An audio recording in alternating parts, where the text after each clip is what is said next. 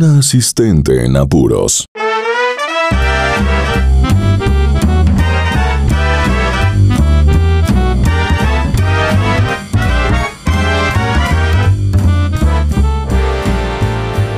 Saluditos para todos. Su asistente en apuros está lista para contarles una nueva historia.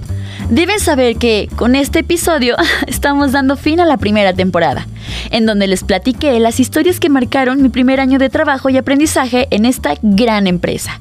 Eso no quiere decir que ya no van a saber más de mí, al contrario, les tengo un par de sorpresas que hice con mucho cariño para ustedes. Pero basta de hablar, pasemos a la historia.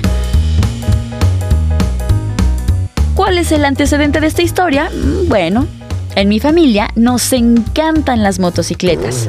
Así que desde chica mi papá me enseñó a andar en moto. Así es, a los 16 años recibí mi primer motocicleta.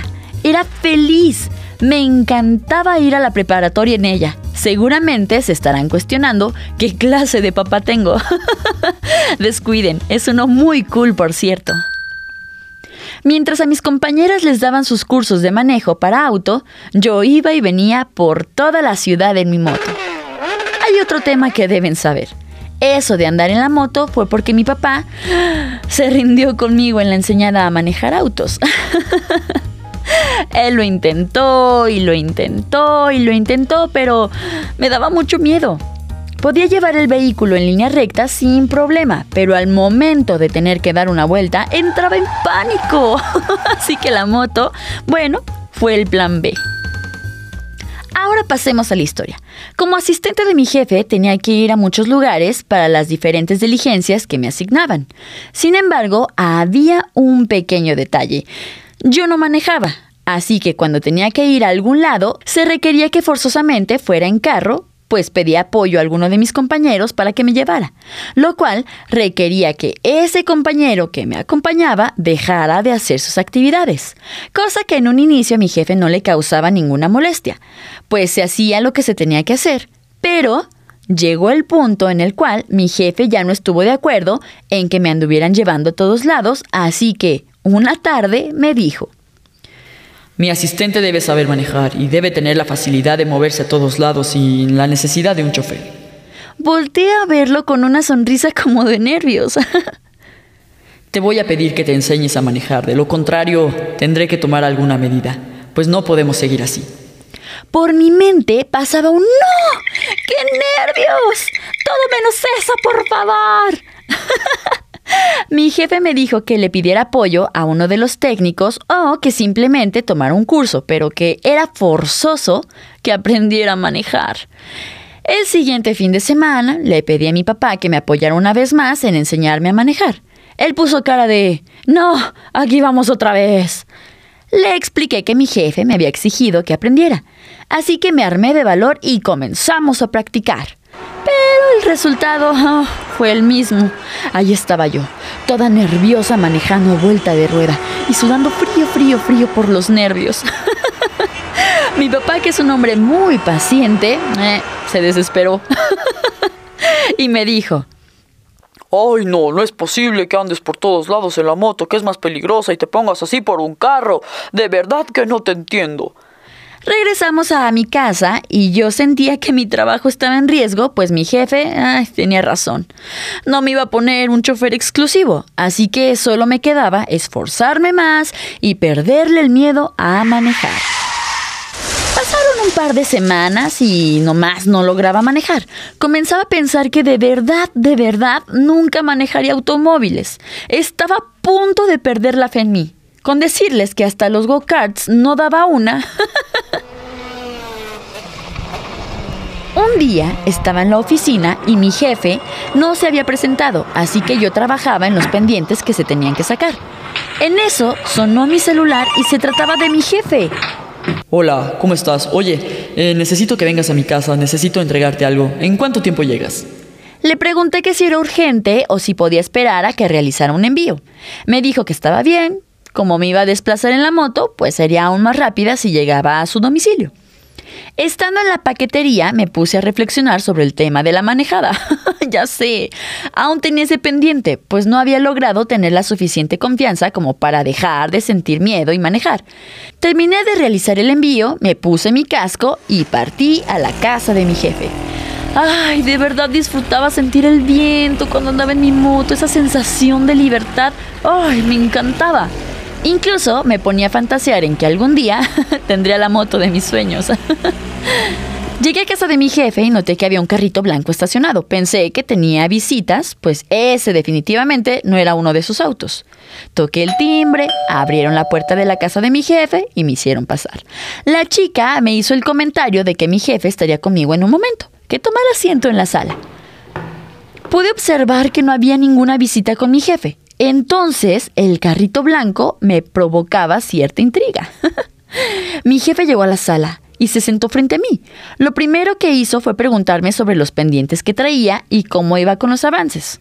Una vez que le respondí que todo iba en orden, me dijo, Ok, ahora sí es momento de hablar.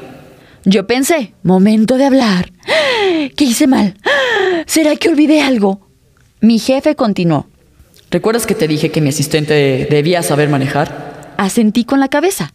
Bueno, como tú eres mi asistente, decidí asignarte un vehículo para que lo traigas y sea en el que te desplaces siempre que necesites hacerlo. Accidentalmente solté una pequeña risa de nervios y le dije, ok, ¿a partir de cuándo voy a tener el vehículo? Me respondió. Acompáñame a la cochera. Caminamos a la cochera y ¿qué creen? Ah, misterio resuelto con el carrito blanco. Mi jefe me entregó las llaves del carro y me dijo, es un carro nuevo, me lo acaban de entregar en la agencia. Ah, es automático y a partir de hoy es el carro que vas a traer asignado. Eres responsable de cuidarlo y hacer buen uso de él. Los nervios se apoderaron de mí. Le dije, ok, está bien, voy a ver cómo me organizo para que me ayuden a llevarlo a la oficina. Mi jefe, con un semblante súper serio, me comentó. No, te vas a llevar el carro ahorita. No lo puedo tener en la cochera. Además, a partir de ahorita debes usarlo. Y no quiero que lo dejes en la oficina. Así que te lo llevarás a tu casa. Porque como sabes, hay ocasiones en las que te mando a hablar y pues debes tener el vehículo en todo momento. Oficialmente había entrado en pánico, pero tenía un pretexto perfecto para no manejar. Así que le dije a mi jefe, ¿y ahora qué hago con la moto? No creo que quieras que te la deje aquí, ¿o sí? Su respuesta fue de... Aquí déjala y después pasas por ella. O sea que de verdad iba a tener que manejar. Mi jefe me dijo... Pues eso era todo. Tramita tu licencia a la brevedad. No puedes andar así. Avísame cuando llegues a la oficina. Entró a su casa y cerró la puerta. Yo no lo podía creer, no tenía más opción que manejar. Uf, me subí al carro y lo primero que hice fue acomodar los espejos para poder ver bien. Prendí el coche y les juro que comencé a sudar frío, frío, frío. Pero mi momento ah, había llegado. me armé de valor y comencé a manejar a velocidad tortuga. pues eso sí, debía ser muy precavida. El camino a la oficina se me hizo eterno. Pero adivinen qué, llegué sana y salva. No provoqué ningún percance vial en el camino. Mi jefe me había hecho manejar.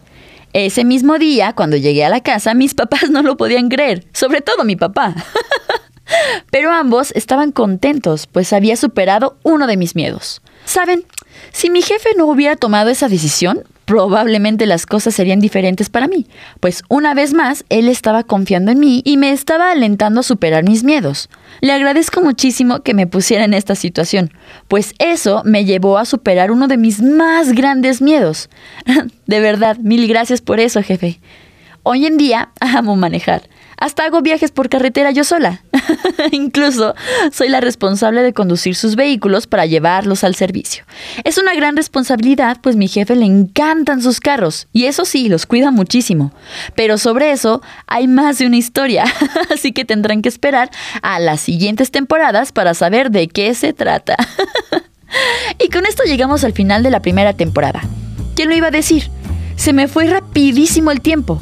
Sigan al pendiente de todas las publicaciones que estaré haciendo, pues hay unas cuantas sorpresas listas para ustedes. ya se enterarán. Gracias por todos sus comentarios y buenas vibras.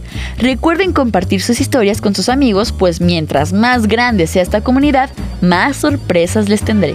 Les mando muchos saluditos, pues sin ustedes, esta asistente en apuros no tendría a quien contarle sus historias. Nos seguimos escuchando. Hasta la próxima. Así, esta serie continuará.